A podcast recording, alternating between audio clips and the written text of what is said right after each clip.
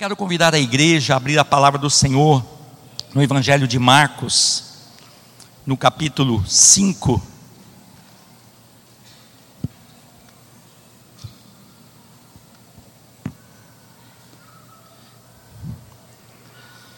E eu quero ler com os irmãos o verso 19 e 20. Marcos capítulo 5, verso 19 e 20. Encontraram? Amém? Jesus, porém, não lhe permitiu, mas disse: Vai para a tua casa, para os teus, e anuncie-lhes quão grandes coisas o Senhor te fez e como teve misericórdia de ti.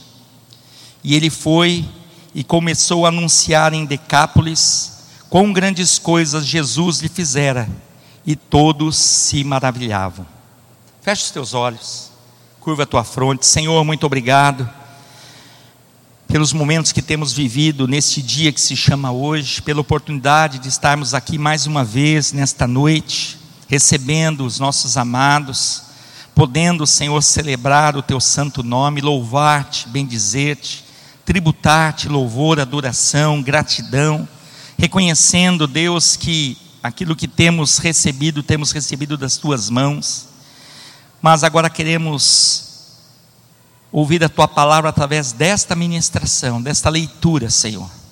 Que tu possas falar aos corações, o Senhor conhece a cada um no seu íntimo, no profundo, no escondido, nas entranhas, que através da ministração dessa palavra possa haver libertação, cura, restauração, alegria, disposição renovada e que em tudo o teu nome continue sendo exaltado. Muito obrigado por aquilo que vivemos até aqui, mas te pedimos mais uma vez, abençoe a ministração dessa noite. Nós oramos em nome de Jesus. Amém. Amados, quando nós chegamos nesse momento de ministrarmos a palavra e o irmão Marcos dizia hoje a respeito da ansiedade que veio no coração daquele que ministra, preocupação, sempre de trazermos aquilo que é da vontade do Senhor. E nós estávamos ali orando, depois louvando, depois tributando, e o Senhor me trazia em memória a respeito da palavra da semana passada. Como foi dito, o Senhor falou conosco no meio de semana, na quarta-feira, no término do tema dessas quartas de janeiro, Deus de alianças. Falou hoje de uma forma tremenda e poderosa no Salmo 128. Bem-aventurado o homem que teme ao Senhor e não só teme, mas anda nos seus caminhos. E eu lembrava também da palavra de domingo passado à noite, quando foi nos trazido a respeito de um relato ali em Mateus, capítulo 11, a partir do verso 20, onde o Senhor Jesus, o mesmo Jesus que fala aqui em Marcos, capítulo 5, e traz nesse verso 19 uma ordenança a um homem, a um rapaz. Ali, na semana passada e nessa passagem em Mateus, relatado no, né, no domingo à noite, falando a Corazim, a Betsaida, se Sidom e Tiro, Tiro e Sidom tivessem visto e vivido e recebido todos os milagres que aquelas cidades, Corazim e Betsaida, tinham recebido, eles não seriam tão ingratos. Porque de uma forma tão maravilhosa, por onde Jesus passou, e o Senhor está aqui, sempre houve transformação. Milagres, prodígios e maravilhas aconteceram e acontecem. E quero profetizar, e continuarão acontecendo, porque esse Deus é eterno. Mas diz ali também naquela passagem da semana passada, falando a respeito de Cafarnaum. Ah, Cafarnaum, se você reconhecesse tudo aquilo que foi operado de tudo aquilo que você viu de maravilhas, você não agiria dessa forma, porque eles estavam passando o tempo desprezando as coisas do Senhor. E diz que por isso haveria menos rigor para Sodoma no dia do juízo. Porque se Sodoma tivesse recebido, certamente diz o Senhor, e Ele sabe de todas as coisas, eles não teriam agido, como muitas vezes Cafarnaum vinha agindo. E por que estamos falando isso? Porque foi nos relatado e foi ministrado, foi através do Lucas, e ele falava ali da, explanando a respeito daquele momento que Jesus andava ali pela Galileia, pelas cidades de Cafarnaum, Betsaida, Tiberíades, nas margens do mar da Galileia. Isso, não é, na geografia de Israel, que está lá até hoje, é o lado oeste, aonde hoje ainda pertence a Israel.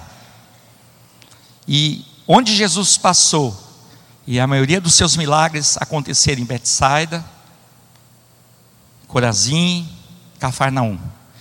Mas de uma forma tão tremenda o Senhor me trazia isso em memória, porque não era não foi proposital, porque o Senhor nos levou nesta passagem de Marcos, capítulo 5, e lemos o verso 19 e 20, que você vê Jesus atravessando para o outro lado deste mesmo mar, ou desse mesmo lago, mas agora indo para o lado leste, onde, não é, na ocasião, pertencia a Israel, hoje já é a Jordânia, parte da Cisjordânia, e diz que Jesus passando também por aquela região, milagres aconteceram. E de uma forma tão tremenda nós nos deparamos com uma passagem que você vai ver relatado também, não é, em Mateus, capítulo 8, verso 28 essa mesma passagem em Lucas 8, 26, mas com uma diferença em Mateus, verso 8, 28, e muitos, por não entenderem o propósito da palavra que ela deve ser lida de uma forma, não é, revelada, espiritual, deve ser ungida pelo Espírito Santo de Deus, os nossos olhos devem receber esse colírio para nós entendermos o propósito. Se você for lá em Mateus, você vai perceber que fala a respeito de dois homens, aqui em Marcos de um. Mas nós conseguimos entender que verdadeiramente muitos milagres aconteceram. Aqui Marcos, primeiro evangelho escrito, depois escrito Mateus, depois escrito Lucas, depois escrito João, depois escrito Atos. Mas nesse primeiro evangelho faz menção de um homem endemoniado, Gardareno.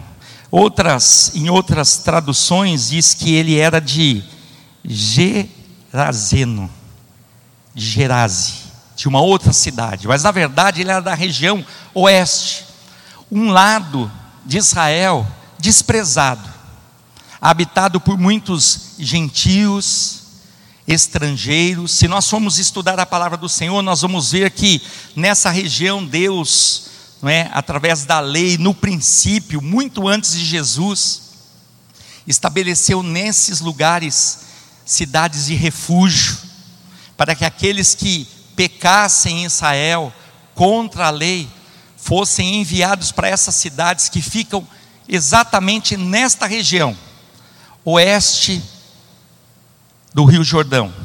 Então imagina o Rio Jordão, o Mar da Galileia e o Rio Jordão. Semana passada foi pregado a respeito do oeste, do leste, do oeste. Hoje nós estamos falando a respeito do leste. Isto por quê? Porque ainda que escribas, fariseus, estudiosos desprezassem essa região, o Senhor não deixou de passar por lá. E quando nós olhamos para esse momento, nós vamos perceber que verdadeiramente Deus não faz acepção de povo e nem de pessoas. Deus não é homem. O homem é cheio de dedos, o homem é cheio de visões, de pretensões, de cuidados, mas Deus é amor, Deus é justiça. De uma forma tão tremenda, aprove o Senhor ir para essa região. E o que acontece ali?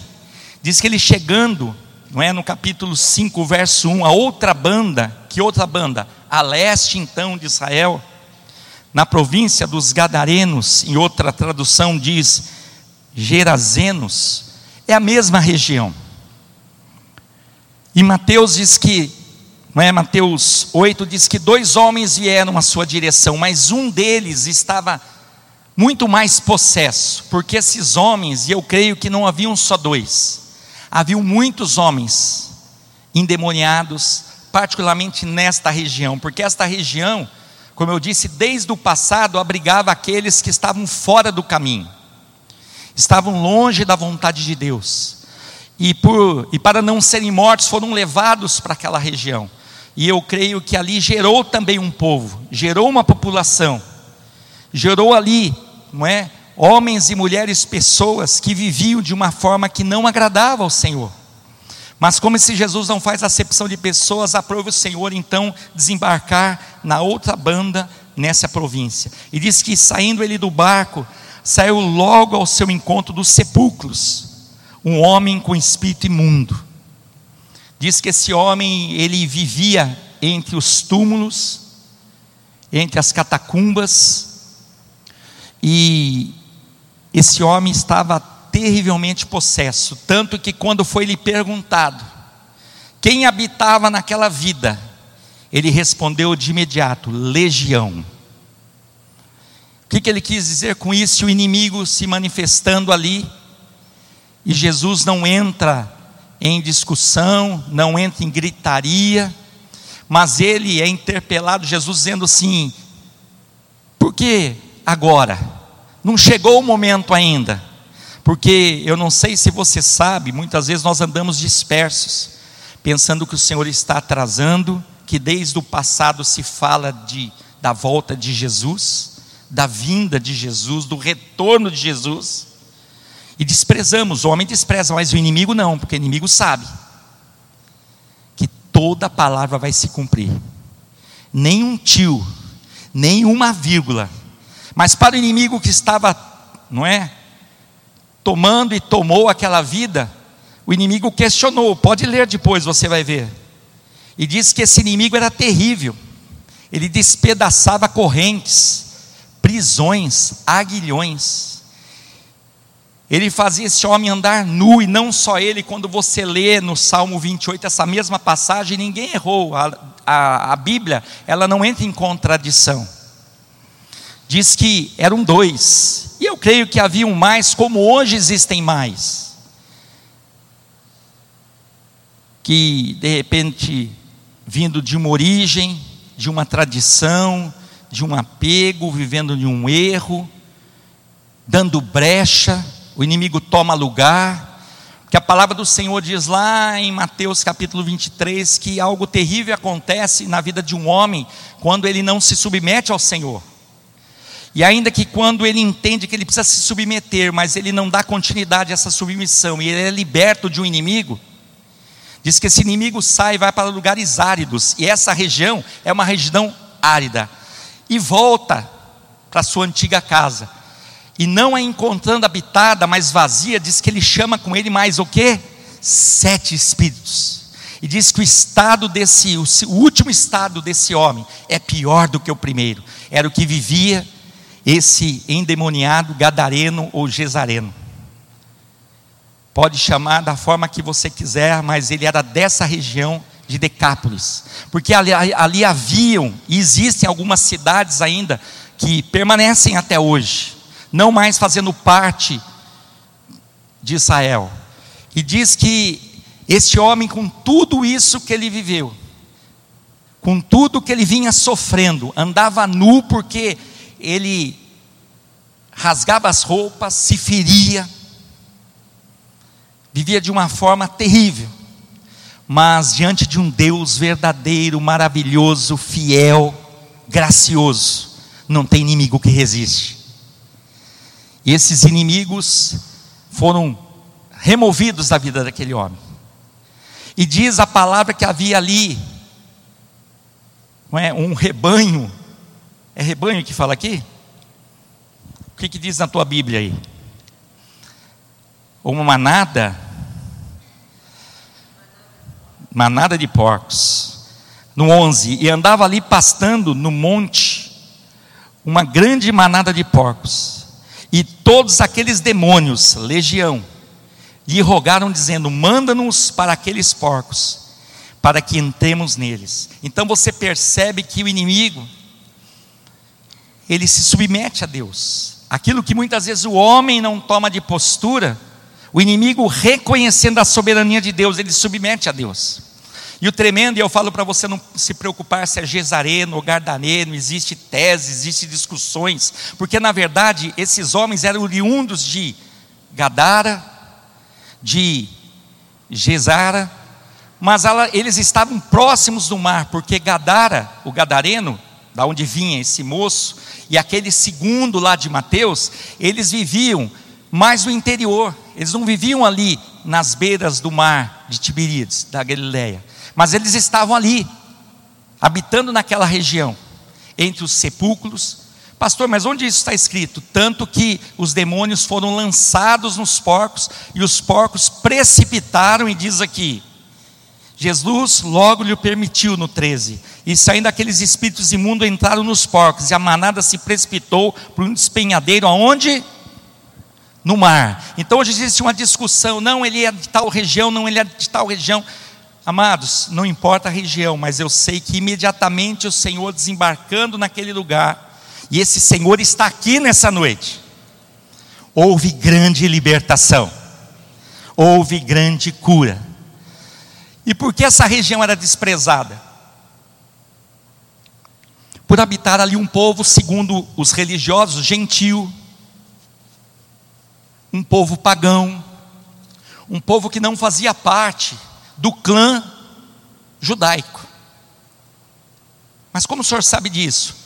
eles apacentavam porcos.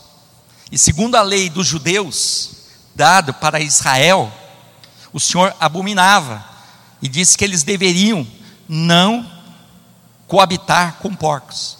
Tanto que não é, o Senhor compara tanto aquele que é liberto, aquele que é curado, e começa num processo de restauração e diz que ele deixa, ele se afasta, ele vai viver da mesma forma que ele vivia no passado, diz que ele é como o quê?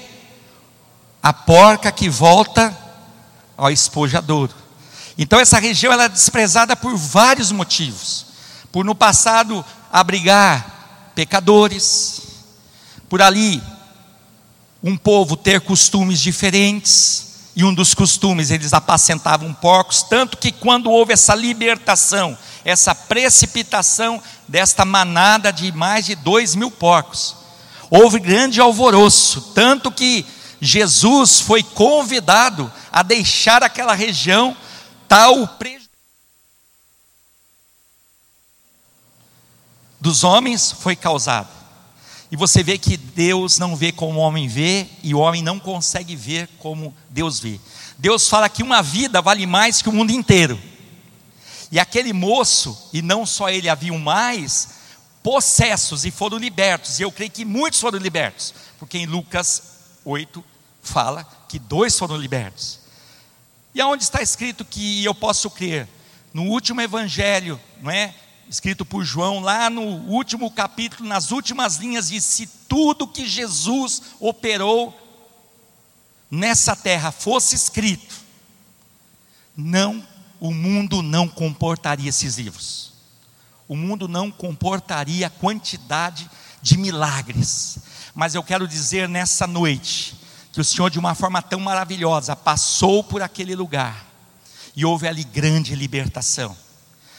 E eu e você somos privilegiados, porque o Senhor tem passado nas nossas vidas e nós temos sido libertos.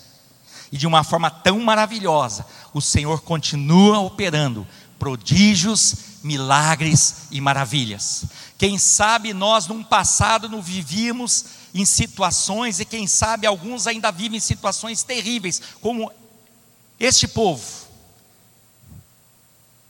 longe de um costume, longe de uma tradição, longe de Deus. Porque costumes passam, tradições passam, mas a palavra do Senhor, ela é fiel. E quem sabe muitos têm vivido longe desta palavra, mas o Senhor passa hoje por Decápolis. O Senhor passa hoje por cidades. E de uma forma tão tremenda, esse moço foi visto a olhos nus, dizendo: Como? Porque quando voltaram, esse moço estava liberto, e quando a multidão veio, e o tremendo é que essa multidão conhecia Jesus. Porque se você abrir em Mateus, volta lá no capítulo 4. Mateus 4, verso 23. Diz assim: E percorria Jesus toda a Galiléia, ensinando nas suas sinagogas, pregando o evangelho do reino, curando todas as enfermidades e moléstias entre o povo. E a sua fama correu a toda a Síria e traziam-lhe todos os que padeciam, acometidos de várias enfermidades, tormentas, os endemoniados, os lunáticos, os paralíticos, e ele os curava. E seguia uma grande multidão da Galileia, da onde? De Decápolis.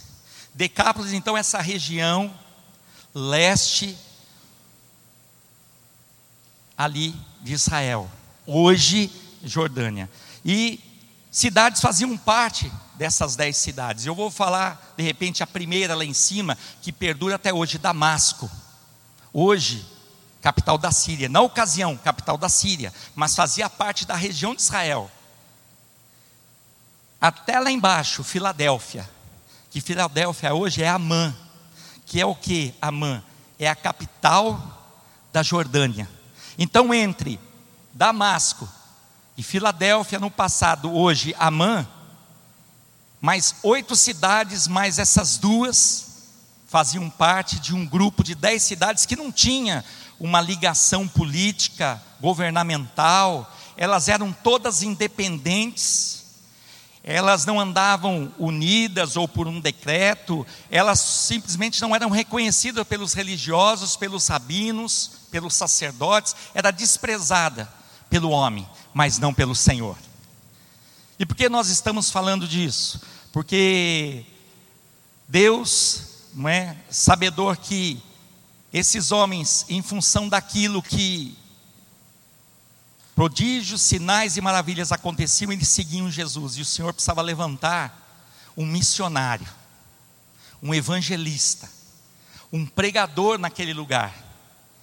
E aprove o Senhor pegar, quem sabe, aquele que era o pior, o que estava dominado por legião, o libertar de uma forma tremenda. E tal foi a alegria deste homem, e tal foi a libertação, seus olhos abertos, ao ponto de falar: Não, eu não deixo mais Jesus. Eu quero ir com Jesus. Se Jesus subir no barco, eu vou subir no barco junto. Se ele descer para Decápolis, para as demais cidades, eu vou ser empoeirar os pés, porque o Senhor não andava só de barco, empoeirava os pés também. Eu vou junto. Mas aí vem, não é? Aquilo que Deus tem para a minha vida e para a tua vida nessa noite. Jesus disse, porém, não lhe permitiu ele ir, mas disse: Vai para a tua casa, vai para os teus, e anuncie-lhes quão grandes coisas o Senhor te fez, e como teve misericórdia de ti. Nós estamos num tempo onde e ouvimos e temos ouvido nesse lugar, nós temos um chamado missionário. Nós temos uma promessa sobre o Brasil, celeiro para as nações. Mas eu quero dizer algo nessa noite que Deus tem tratado muito ao meu coração. A obra, ela começa aqui. A obra, ela começa em você. Porque se isso não for concretizado, vai ser em vão essa obra. E essa obra deve se estender à tua casa. Quem sabe você já tem caminhado um tempo e tem louvado esse Senhor e tem pessoas próximas de ti que você olha e fala assim, de repente não tem jeito. Ou você tem um convívio no meio daqueles que creem, têm a mesma visão e buscam o mesmo propósito, isso é bênção, mas olha para aqueles que poderiam estar próximos, que foram gerados, quem sabe, co-irmãos de sangue, e você diz: ali não querem, ali não tem jeito, pode ser aos nossos olhos Pode ser segundo a nossa visão e até a nossa prepotência em pensarmos que nós pudemos ser alcançados, mas eles não. Mas o Senhor te diz essa noite: o Senhor tem uma obra dentro da tua casa, dentro da tua família. E este aqui ele quis ir, mas o Senhor disse a ele: não, você vai ficar.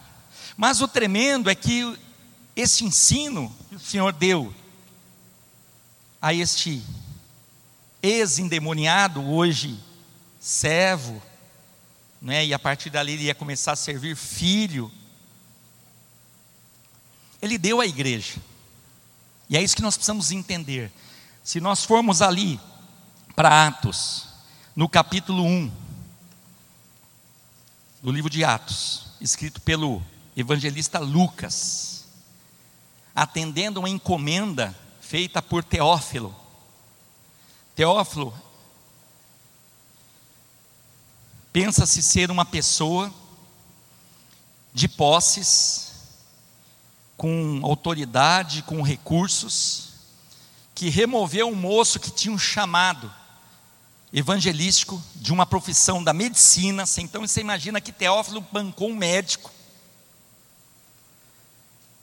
Falou: não, pode ficar tranquilo, naquilo que aparecer na tua frente, para você assistir por aquilo que você foi instruído, buscou essa capacitação, você vai fazer. Tanto que você vai ver em alguns momentos Paulo comentando que estava passando por enfermidade e logo você vai ver Lucas próximo. Eu creio que um médico particular, um dos médicos que atendeu homem, porque o médico dos médicos ele nunca desamparou Paulo, eu quero dizer que o médico dos médicos nunca desamparou. De vez em quando Deus prepara um homem mas para que a glória continue sendo dele. Amém? Falamos aqui do Theo. Logo no início veio um diagnóstico, né, Juan? E o homem só relata um diagnóstico, mas quem opera é o Senhor. E operando o Senhor, ninguém impede. Amém, queridos? Então eu creio que eu creio que Lucas foi usado por Deus, porque o Senhor não vai permitir você ter uma formação, uma graduação, uma capacitação e não usar isso. Mas Ele quer que você entenda que Ele dá isso para que o nome dele seja exaltado. Ele te capacita na área que Ele quer, não é? Para aquilo que Ele quer, mas para que o nome dele seja exaltado. Então o que é que acontece? Lucas, então você vai perceber sempre no início, tanto de Atos quanto de Lucas, que foi uma encomenda feita por Teófilo, e diz assim: Fiz o primeiro tratado, ó Teófilo, acerca de tudo que Jesus começou não só a fazer, mas ensinar. Eu estou lendo Atos capítulo 1, verso 1. Até o dia em que foi recebido em cima, depois de ter dado mandamentos pelo Espírito Santo aos apóstolos que escolhera, aos quais também, depois de ter padecido, se apresentou vivo com muitas e infalíveis provas, sendo visto por eles por espaço de 40 dias e falando do que respeito ao reino de Deus. E estando eles, determinou que não se ausentassem de Jerusalém, mas que esperassem a promessa do Pai, que de mim ouvistes. Né, disse ele, porque na verdade João Batista batizou com água, mas vós sereis batizados com o Espírito Santo não muitos dias depois. E você continua lendo e você vai perceber aqui que no verso 7 disse-lhes: Não vos pertence saber os tempos, as estações que o Pai estabeleceu pelo seu próprio poder, mas recebereis a virtude do Espírito Santo, que há de vir sobre vós, e sereis minhas testemunhas, tanto em Jerusalém, como em toda a Judéia e Samaria, e até onde? Os confins da terra.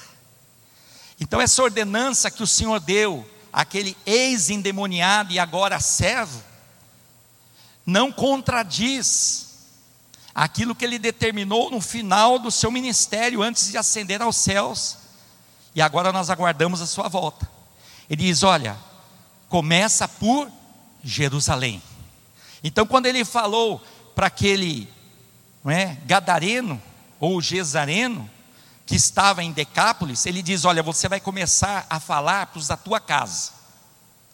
Terminando os da tua casa, você vai começar a falar para aqueles que estão mais próximos de você, até alcançar Decápolis. Então o Senhor deu ali a ele uma determinação em missões, mas deveria começar na casa dele. De repente você está pensando assim: puxa, eu vim nessa noite numa expectativa de uma palavra, mas é essa palavra que o Senhor tem para você e para mim. Grandes coisas o Senhor já tem feito por nós, e nós já temos motivos para estarmos alegres, mas muitos de nós não entendemos ainda o propósito de Deus de estarmos congregados numa igreja, e dependendo da visão de ministério, dependendo da visão do pastor, dependendo da visão da tradição, dos usos e costumes, não, só há uma tradição, só uma palavra, só um mandamento. É a palavra do Senhor. E quando eu tenho a mesma visão do outro ministério, é quando eu estou com a minha visão voltada para a palavra do Senhor. É quando eu me submeto à palavra do Senhor. Há uma promessa tremenda aqui dos nossos filhos irem até os confins da terra, mas a obra começa em casa. Começa no meio dos nossos. E é tremenda essa obra e maravilhosa essa obra de uma forma tão tremenda. Quando você vai para Lucas 24, 46, você vai ver do mesmo jeito, no final ali do Evangelho, encomendado por Teófilo, que sustentou Lucas para escrever o Evangelho e Atos dos Apóstolos, que eles deveriam ficar, primeiro, em Jerusalém depois, Judéia, Samaria, até os confins da terra. O Senhor nos traz aqui nessa noite para dizer: olha, eu tenho uma missão para você, eu tenho um propósito na tua vida, porque grandes coisas eu faço, eu opero, e agindo Ele, ninguém impede, amados, ninguém impede. Mas isso deve ser revelado, deve ser testemunhado primeiro aos nossos aos próximos, é que há uma pretensão, uma ideia que eles não vão ouvir, e pode acontecer, é a minoria, mas nós confiamos num Deus maravilhoso, e se Ele está falando, é porque Ele tem esse propósito na tua vida. Quem sabe você entrou nessa noite aqui para entender isso, para cumprir isso, para viver isso, que o Senhor tem um plano na tua vida e você pode estar desanimado, numa expectativa, falando, parece que não acontece nada novo. Eu quero dizer que já aconteceu. Nós estávamos perdidos. Nós vivíamos em ambientes aonde habitavam porcos. O Senhor nos tirou do lamaçal do pecado. Sabe o que é isso?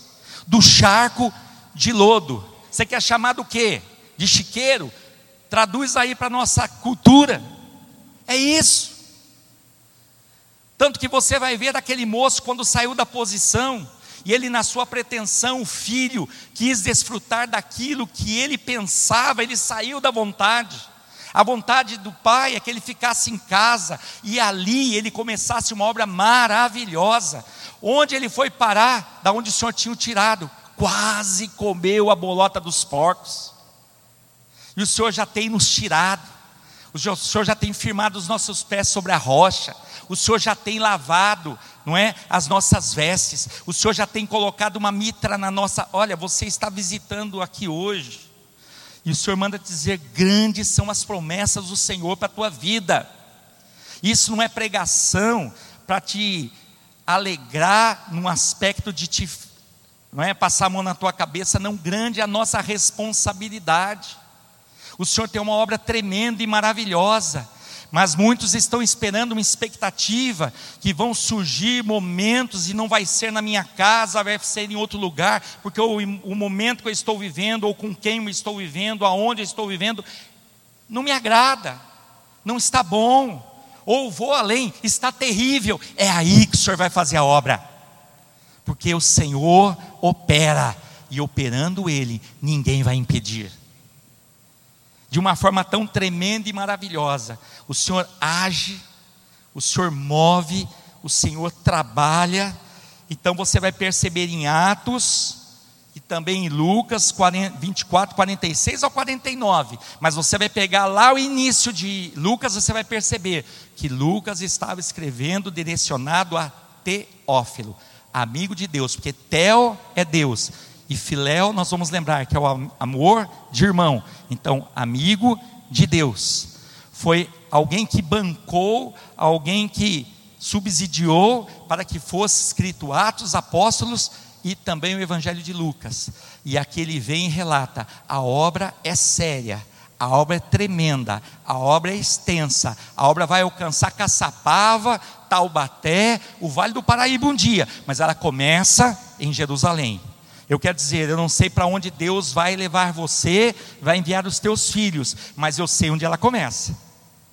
Eu não sei para onde nós vamos, mas o início está em Deus, na nossa casa. Então não é por acaso que Ele te plantou no lugar, que Ele te gerou no meio de uma família, que Ele tem te dado uma família, não é por acaso, é porque tem obra. É que nós pensamos assim: eu queria ter uma casa, eu queria ter uma família para junto fazermos, mas é isso. Só que a obra começa em casa, a obra começa no lar. Pode ser até fascinante aos teus olhos, mas para Jesus, para você ser missionário, não é? Ele quer te levantar primeiro na tua casa. Aí você pode falar assim, pastor, mas eu estou vindo aqui nessa noite, na verdade, só vim aqui. Não, Deus tem um plano. Deus tem um plano no teu nascimento. Deus tem um plano no teu crescimento. Deus tem um plano porventura, se você casou no teu casamento. Ah, Deus me deu os filhos e eu vou direcioná-los é no caminho do Senhor, porque o Senhor deu filhos e são herança dele. É para o louvor dele. Ele te uniu para a glória dele, é para ele, nós ouvimos aqui, não é para nós. O Senhor já tem feito grandes coisas e por isso nós temos motivos para estarmos alegres. Mas hoje eu estou triste é porque eu não estou entendendo o propósito de Deus na minha vida. O Senhor me gerou para o louvor dEle. E enquanto eu não entender isso, eu vou sofrer. Então eu estava meditando e eu comecei a escrever, não é? Diz que a mesma importância de você ser missionário na tua casa é a mesma importância de ser em terras distantes. É a mesma. Nesse último caso, não é? Você precisa ter um chamado para ir para a terra distante e precisa ter um preparo, que é um outro problema. As pessoas querem ir, mas não querem ter a confirmação do chamado e não quer se preparar. Então tem que ter o preparo. Você vai para onde? Eu vou para os confins da terra. É Conchinchina? O que, que fala na Conchinchina? É mandarim? O que, que fala lá? É dialeto? Agora o Senhor está falando o seguinte: eu vou enviar, mas começa na tua casa, começa entre os teus, com aqueles que estão mais próximos. Hoje nós ouvimos, colocamos a família em primeiro lugar, aí o irmão leu passagens que nós temos que o quê? Ter inteligência e saber que a família é Deus que dá. Nós colocamos traba o trabalho em primeiro lugar, nós lemos que se o Senhor não edificar, em vão trabalha. Nós vamos colocar a igreja em primeiro lugar. Se o Senhor não estiver na direção da igreja, você vai servir a homem. E você vai se frustrar. Que a igreja é um órgão, é uma organização espiritual é um organismo vivo. Por isso ela tem que prestar um culto santo, quer dizer, separado, não é como o homem quer, é como Deus quer. E agradável a quem? A Deus, não é ao homem. Nossa, mas esse culto está chato. Mas você perguntou para Deus se é isso que Ele quer? Sabe que Ele não quer que você sente nesse momento e deixe de fazer aquilo que você gosta? Para fazer aquilo que Ele tem prazer e quer para a tua vida? Lançando sobre ele toda a nossa ansiedade. Porque a gente pensa em ansiedade, não, não, mas não se trata de ansiedade, é que eu tenho um desejo de fazer, mas cria ansiedade, e fazemos aquilo que não é para fazer. E foi nos dito hoje, e aí voltamos lá para o Salmo 128 que diz: Bem-aventurado, quer dizer, mais que feliz é o homem que teme ao Senhor, que se submete ao Senhor, e faz o quê? E anda nos seus caminhos. Aí vai falando que ele vai ter uma casa próspera, que ele vai comer do seu trabalho e ele vai ser uma bênção. Esse gadareno, o que, que ele ouviu? Vai para a tua casa, para os teus, e anuncia-lhes quão grandes coisas o Senhor te fez, e como teve misericórdia de ti. Sabe que nós não estamos dando o testemunho errado, dizendo o seguinte: bom, Deus me escolheu, você eu não sei. Olha, Deus, na verdade, escolheu a mim e a você, e Deus tem tido grande misericórdia de nós. Somos terríveis, não merecedores. Se incluir, porque em missões, nós vamos ter que aculturar. Você vai ter que se incluir. E muitas vezes numa cultura que você hoje aqui abomina, fala: não, o que, que é isso? Aquele lugar eu não vou. Mas você vai querer ser luz onde? Na igreja, no meio do candeeiro. Nós temos que ser luz em meio às trevas. Agora, por que não começar em casa? Por que não começar com os nossos? Por que não começar com os nossos pais, com os nossos filhos, com os nossos esposos, com as nossas esposas? Por que não começar aqui dentro da igreja? Onde muitas vezes eu saio de um culto, eu só tenho crítica, que hoje eu gostei, hoje eu não gostei. Aquela palavra, já, essa palavra do gadareno, eu não sei quantas vezes você já ouviu, eu já ouvi mais de duas dúzias, três dúzias vezes. Mas nessa noite o Senhor quer falar comigo e com você. Vai para a tua casa e fala para os teus quão maravilhas o Senhor já fez na tua vida. Como Ele tem sido um Deus misericordioso e maravilhoso que nós não merecíamos. A partir daí, vai aumentar essa área e você vai atingir outros lugares e outros lares. Foi o que foi dado para esse rapaz. Por isso que diz assim, não é? Para ele, vai para tua casa. Ele foi e começou a anunciar aonde? Em Decápolis. Então você vê que ele foi para casa, porque a obra é assim. Se você for lá em Atos, capítulo 16, verso 31, 32, é aquela passagem que Pedro, é, Paulo e Silas estavam presos. Vê aí, Tiagão, Tiagão, universitários, faz favor aí, ó. Vê aí, Guilherme. Atos 16, 31. Paulo e Silas estavam presos. O que eles mereceram para levar chibatada? Tomaram mais chibatada do que era autorizado dar em romano, em judeu, ele tomou. Apanhou. Mas eles, quando chegou a meia-noite, eles estavam adorando ao Senhor. Diz que houve um mover ali tremendo. Houve um abalo ali. Porque quando o Senhor é adorado, independente da situação, o Senhor opera de uma forma tremenda, queridos. E o que, que aconteceu? As celas se abriram. E um dos prisioneiros principais era Paulo e Silas. É ali mesmo? É aí mesmo? Benção. A cabeça ainda está, esse lado ainda está funcionando, o Jesse. Esse lado aqui. Um pouquinho, pela misericórdia de Deus. Esse lado, eu percebo que eu vou buscar alguma coisa aqui eu tenho que descobrir o que esse lado faz, porque esse lado está falhando um pouco. Mas o Senhor é o médico dos médicos. E diz que houve, não é? Abriram as celas. E o carcereiro ficou desesperado. Porque falou: Ah, eu vou morrer. Eu vou pagar pela vida deles. Aí ele ouve aqueles homens dizer: Não, não se perturbem, nós não fugimos, nós estamos aqui. E não fugiram mesmo. E ele ficou maravilhado com aquilo. Falou, mas como vocês presos? Presos pelos pés, trancados, numa, não é, numa caserna terrível, numa prisão terrível. Eles puderam ali falar o seguinte: crê no Senhor Jesus. E você vai ser levantado um grande evangelista, um grande missionário, e você vai andar conosco. Não, eles falaram: crê no Senhor Jesus, será salvo tu e toda a tua casa. E no 32 diz o seguinte: que ele já foi para a casa do carcereiro, ali já houve conversão, e diz que todos se batizaram. E houve grande alegria. Lê aí, Atos 16, agora 32, 33. É isso? Houve grande alegria naquilo que um estava passando prisão, houve transformação no lar. Então, de repente, você está esperando uma situação tua melhorar para você poder fazer ou falar. Eu quero te dizer, você que está aqui nessa noite, Deus não fala para ausentes. Deus já fez uma obra maravilhosa na tua vida, meu irmão.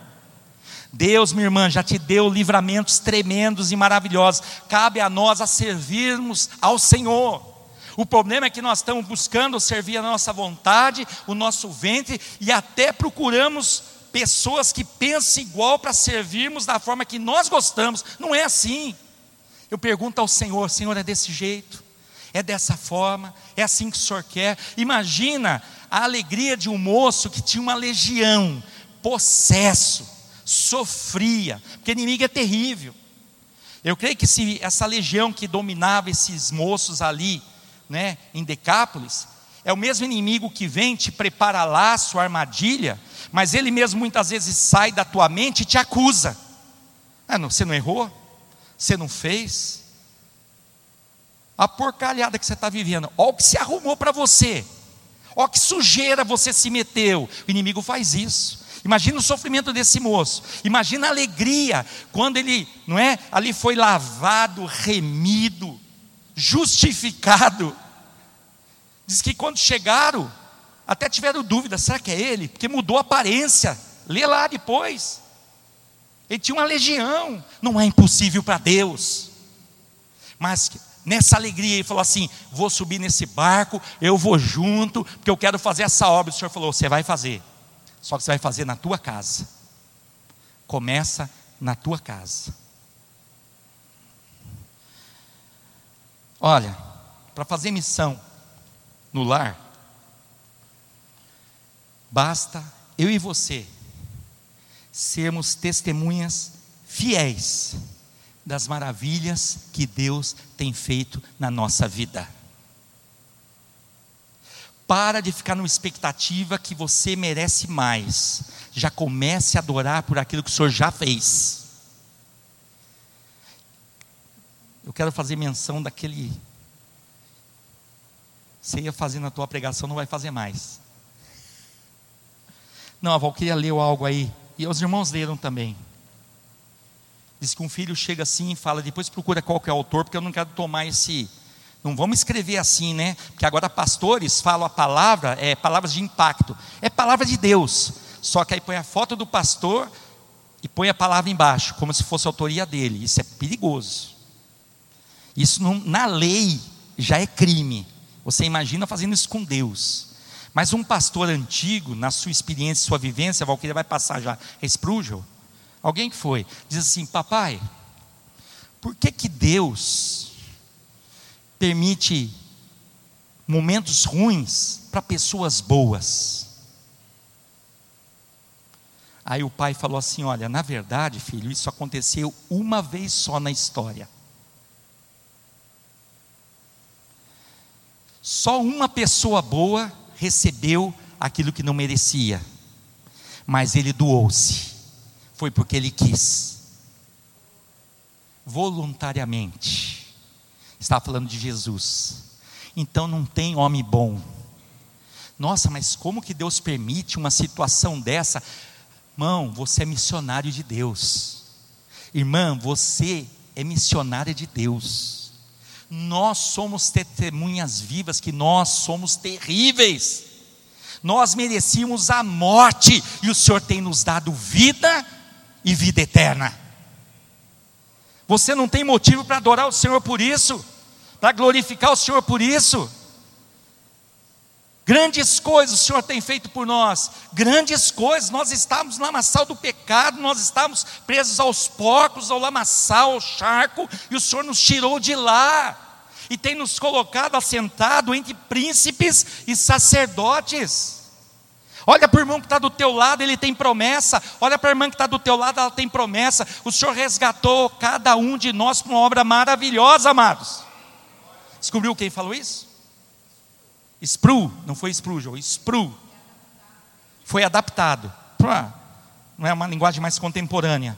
Então o filho perguntou, papai, por que Deus permite coisas ruins para pessoas boas? Ele falou, na verdade, na história só aconteceu isso uma vez.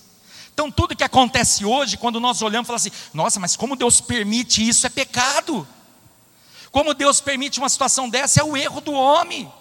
Como Deus permite uma catástrofe dessa? É o homem não querendo se submeter, e isso já está atingindo as nossas casas.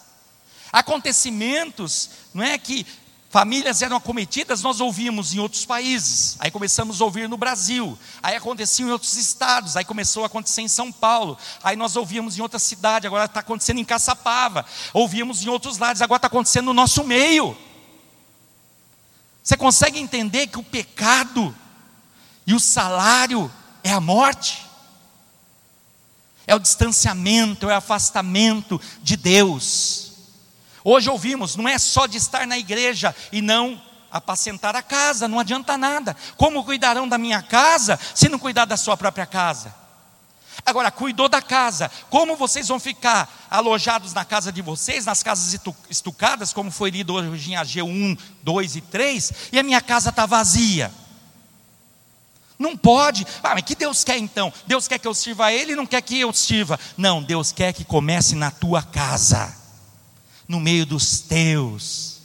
Você acha que essa palavra é só para você? Essa palavra é para mim também. Lógico que é para mim também. Eu faço parte. Você faz parte. Você faz parte. O lar é o primeiro, o maior e o mais importante campo missionário. É também um lugar onde temos mais motivação, mais liberdade, mais oportunidade de pregar o Evangelho. Pastor, então você não conhece a minha casa. Mas você prega falando? Você quer fazer com as pessoas o que você não queria que fizessem com você? Pegar uma Bíblia, o rolo, enfiar pela goela? Não é assim. A palavra do Senhor, o apóstolo Pedro, foi usado para falar o seguinte: que a mulher ganha um esposo. Para o Senhor, sem palavras. Sem palavras.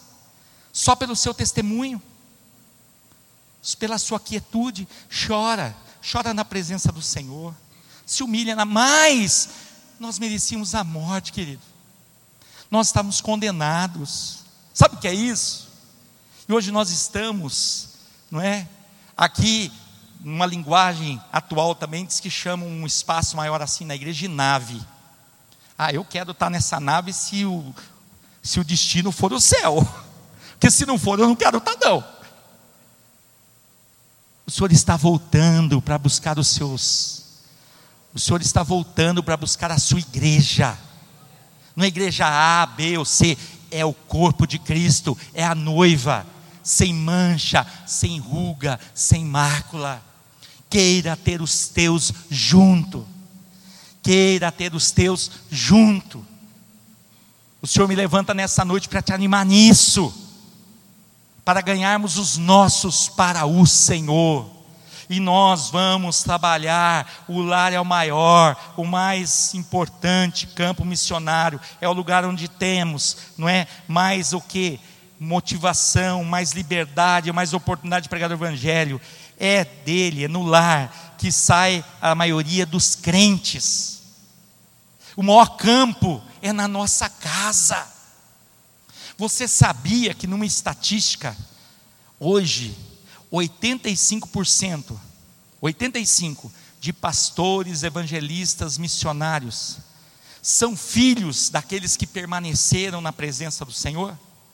Porque a maioria está buscando coisas, estão aprendendo a buscar um Deus para fazer barganha, mas aqueles que crescem, aqueles que são ministrados, aqueles que são ensinados no caminho, eles vão sofrer, vão chorar, porque a obra, a caminhada não é fácil, meu irmão, você sabe.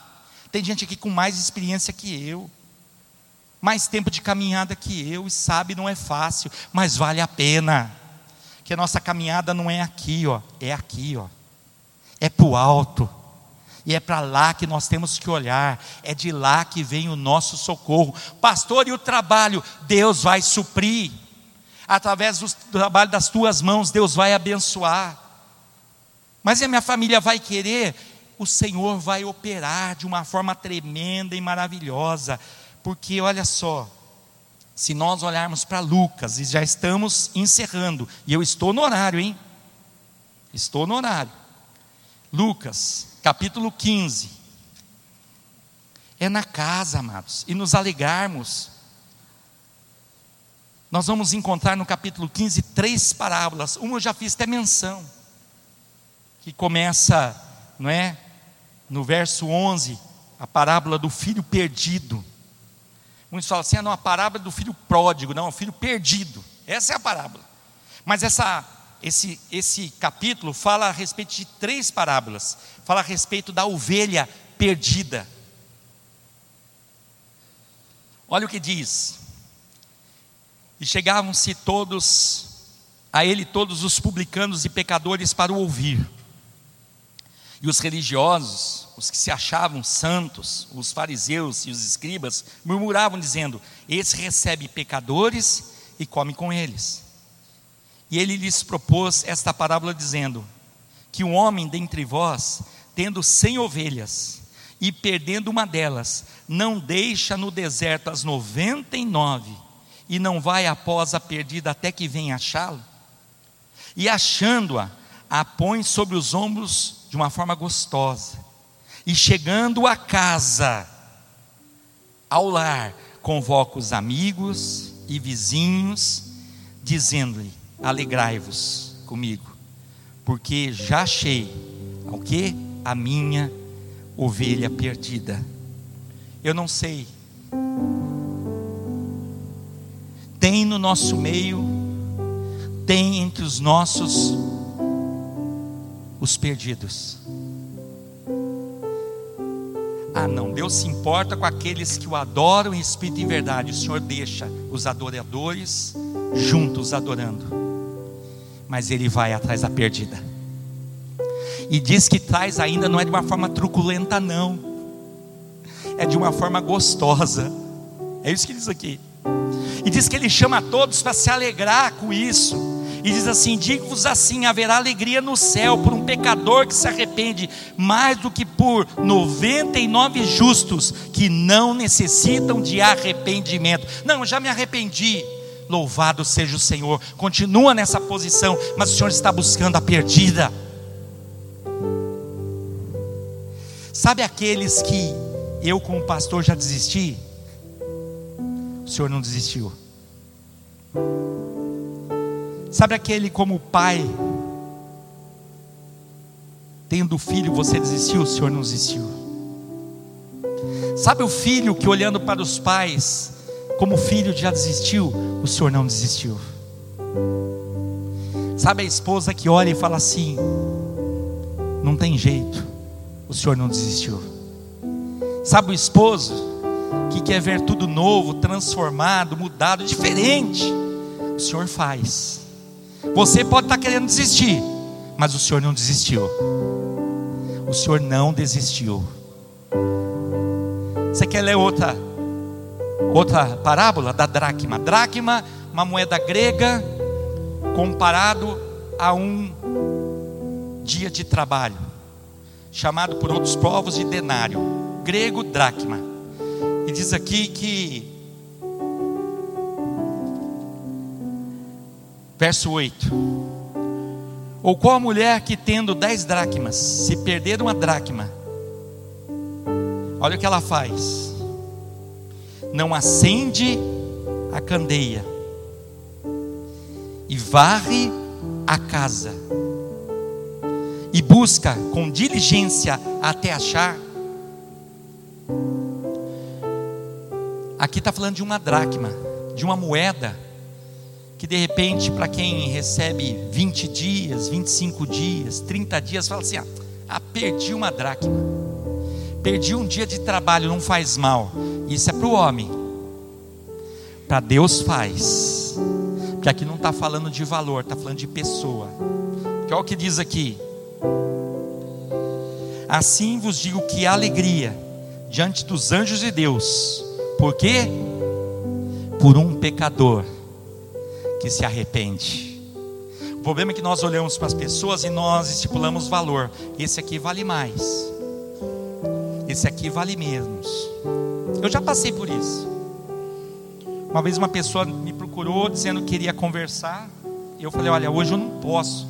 Ela falou: Não, mas eu sei, é porque eu não tenho valor.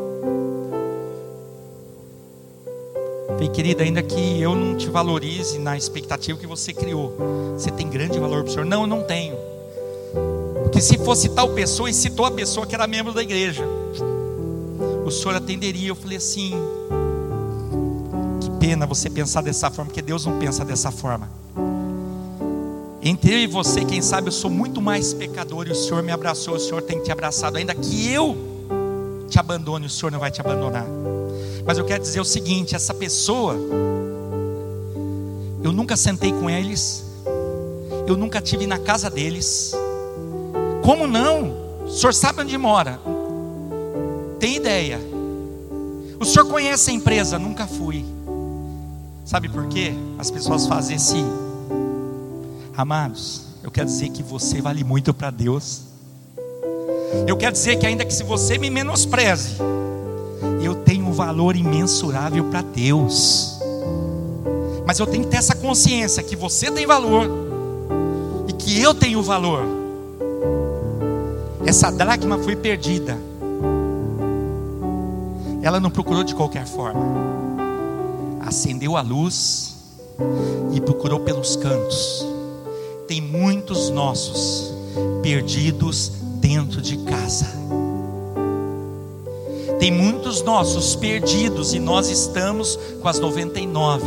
E o Senhor diz: Eu busco, eu encontro, eu acho, e há festas dos céus quando esse é encontrado quando um pecador se arrepende. Pastor, posso falar a verdade? Não vai se arrepender, vai. Prova para mim, você tem se arrependido? Hoje foi dito: o que pensa estar em pé, cuidado. Você pode não estar em pé, cuidado para que não caia. De repente, para mim, não tem jeito, para você não tem jeito, mas para Deus tem. Eu quero encerrar com uma observaçãozinha que eu escrevi aqui agora à tarde, ó. Cheguei lá em casa, né? Depois de passar a tarde com o sogro, com a sogra. Aí fui lá para terminar esse momento. Aí eu senti de escrever isso aqui. Uma pergunta que de repente alguém pode ter na mente e no coração, mas e aqueles que não dão, aqueles que dão um testemunho fiel, e mesmo assim os seus, os parentes, não se convertem. Pastor, tá. O ex-endemoniado quis subir no barco, o Senhor deu uma ordenança que ele deu aos discípulos, que ele deu à igreja, começa por Jerusalém. E se eu estiver perdendo tempo? E se ele não quiser? Aí eu senti de escrever aqui duas respostas. Primeiro lugar, não é a maioria que acontece isso. Não é com a maioria que acontece isso. De repente, olhando para a minha vida, que você me conhecesse há 30 anos atrás, de repente não precisava nem tudo isso de tempo, você ia falar assim: esse aí não tem jeito. Então eu falo que a estatística é, grande, amado, das vidas se arrependerem. A estatística é alta de homens se converterem. Homem, homem e mulher. Poucos, poucos, então vale a pena. E em segundo, a conversão desse pode até demorar, pode ser até anos. O que você não pode é perder a esperança. Você consegue entender isso? O Senhor me chama e o Senhor te chama para nós buscarmos pelos nossos. E você pode estar pensando assim: meu Deus, na minha casa, mas sou só eu e meu esposo, e aí? Ora ao Senhor, o que precisa ser consertado, o que precisa ser acertado, o que precisa ser confessado.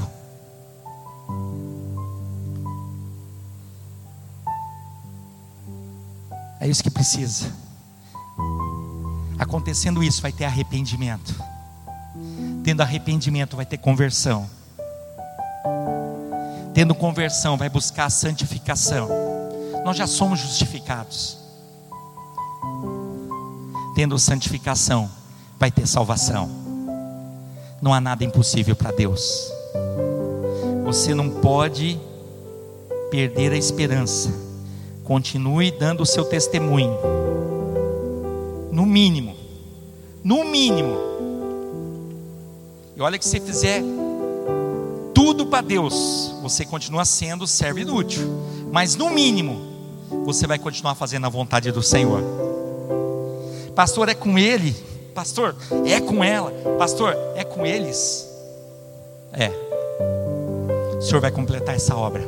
Coloque-se em pé nessa noite. No dia a dia vem o desgaste, no dia a dia vem as decepções, no dia a dia vem a revelação dos pecados.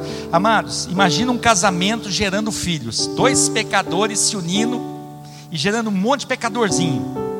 Nós apresentamos dois pecadores ao Senhor hoje. Ah, vai falar isso para vai brigar comigo não acontecer. Pecador. Por isso a necessidade de ministrar no coração deles. E como ministrar se não testemunhar em casa, não viver em casa, a começar em casa? Aqui fica até mais fácil. Em casa é mais difícil. Aqui fica até mais fácil. Dia a dia é que nós vamos vencendo. Feche os teus olhos. Feche os teus olhos. Senhor, muito obrigado por essa noite. Muito obrigado, Deus, pelo teu mover, pelo teu agir, pela tua palavra, Senhor. Muito obrigado pelos teus ensinamentos. Ah, Deus, o Senhor passou por nós. Estávamos aos olhos humanos esquecidos, desamparados, abandonados Aprove o Senhor nos amar primeiro. O nosso amado.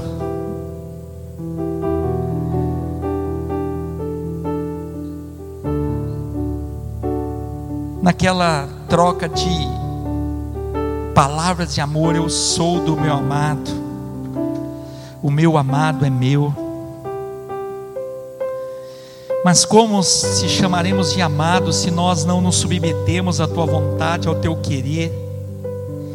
E o Senhor sabe, Deus, das nossas limitações, das nossas dificuldades. E de uma forma tão terrível, o inimigo das nossas almas sabe das nossas fragilidades. Por isso a palavra do Senhor diz que os inimigos do homem se apresentam muitas vezes na própria casa, na brecha que damos nos momentos que não vigiamos, no tempo que não nos humilhamos. Ajuda-nos, Senhor, na nossa fraqueza.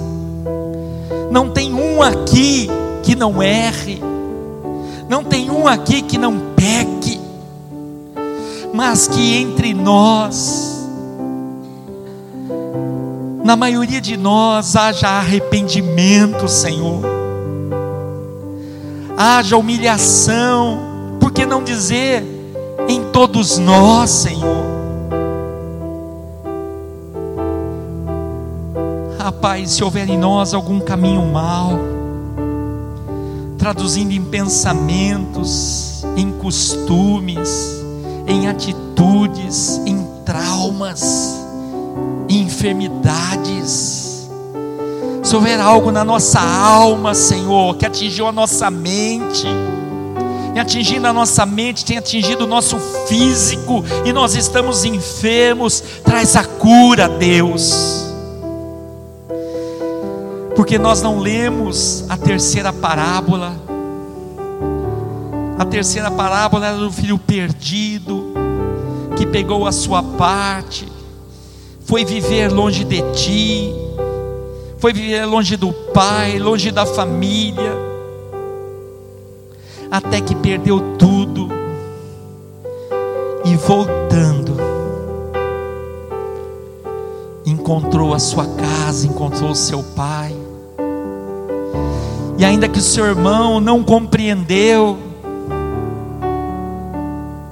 a mesma ministração que houve para a ovelha perdida, para a dracma perdida, houve para o filho perdido o pai se levanta e diz: O teu irmão estava morto e reviveu, estava perdido e foi achado.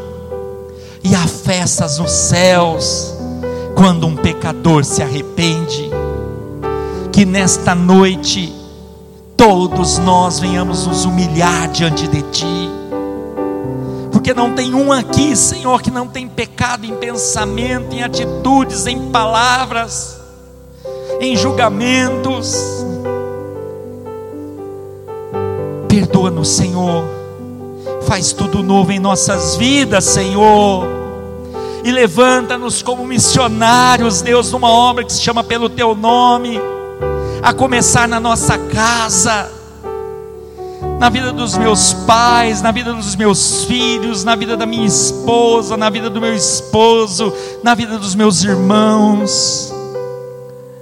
Levanta-nos nessa grande casa, Deus, como Pai, canais de bênção aqueles que trazem sempre uma boa palavra nos, nos seus lábios. Por isso, Deus, queima os nossos lábios com brasas vivas do altar, porque senão nós vamos nos sentir como o profeta Isaías dizendo: Ai, que eu vou perecer, porque eu tenho lábios impuros e habito no meio de um povo de impuros lábios. Transforma a nossa vida, Senhor. Traz cura às famílias, Senhor Traz curas igrejas, Senhor. Remove a mácula, a mancha, a ruga na noiva, Senhor. Que a tua igreja faça-nos conforme a tua vontade, Senhor. Eu oro, Deus, agradecido pela minha vida, pela vida do meu irmão, pela vida do meu irmã, da minha irmã, por cada lar, por cada família que nós representamos. Grande extensa essa obra, Senhor. Completa conforme o teu querer. Eu oro, intercedo a Ti, porque seremos bem-aventurados. Bem-aventurado o homem que teme ao Senhor e cumpre os seus desígnios, andando nos seus caminhos. Eu oro nós oramos agradecidos, em nome de Jesus. Vamos louvar ao Senhor, amados.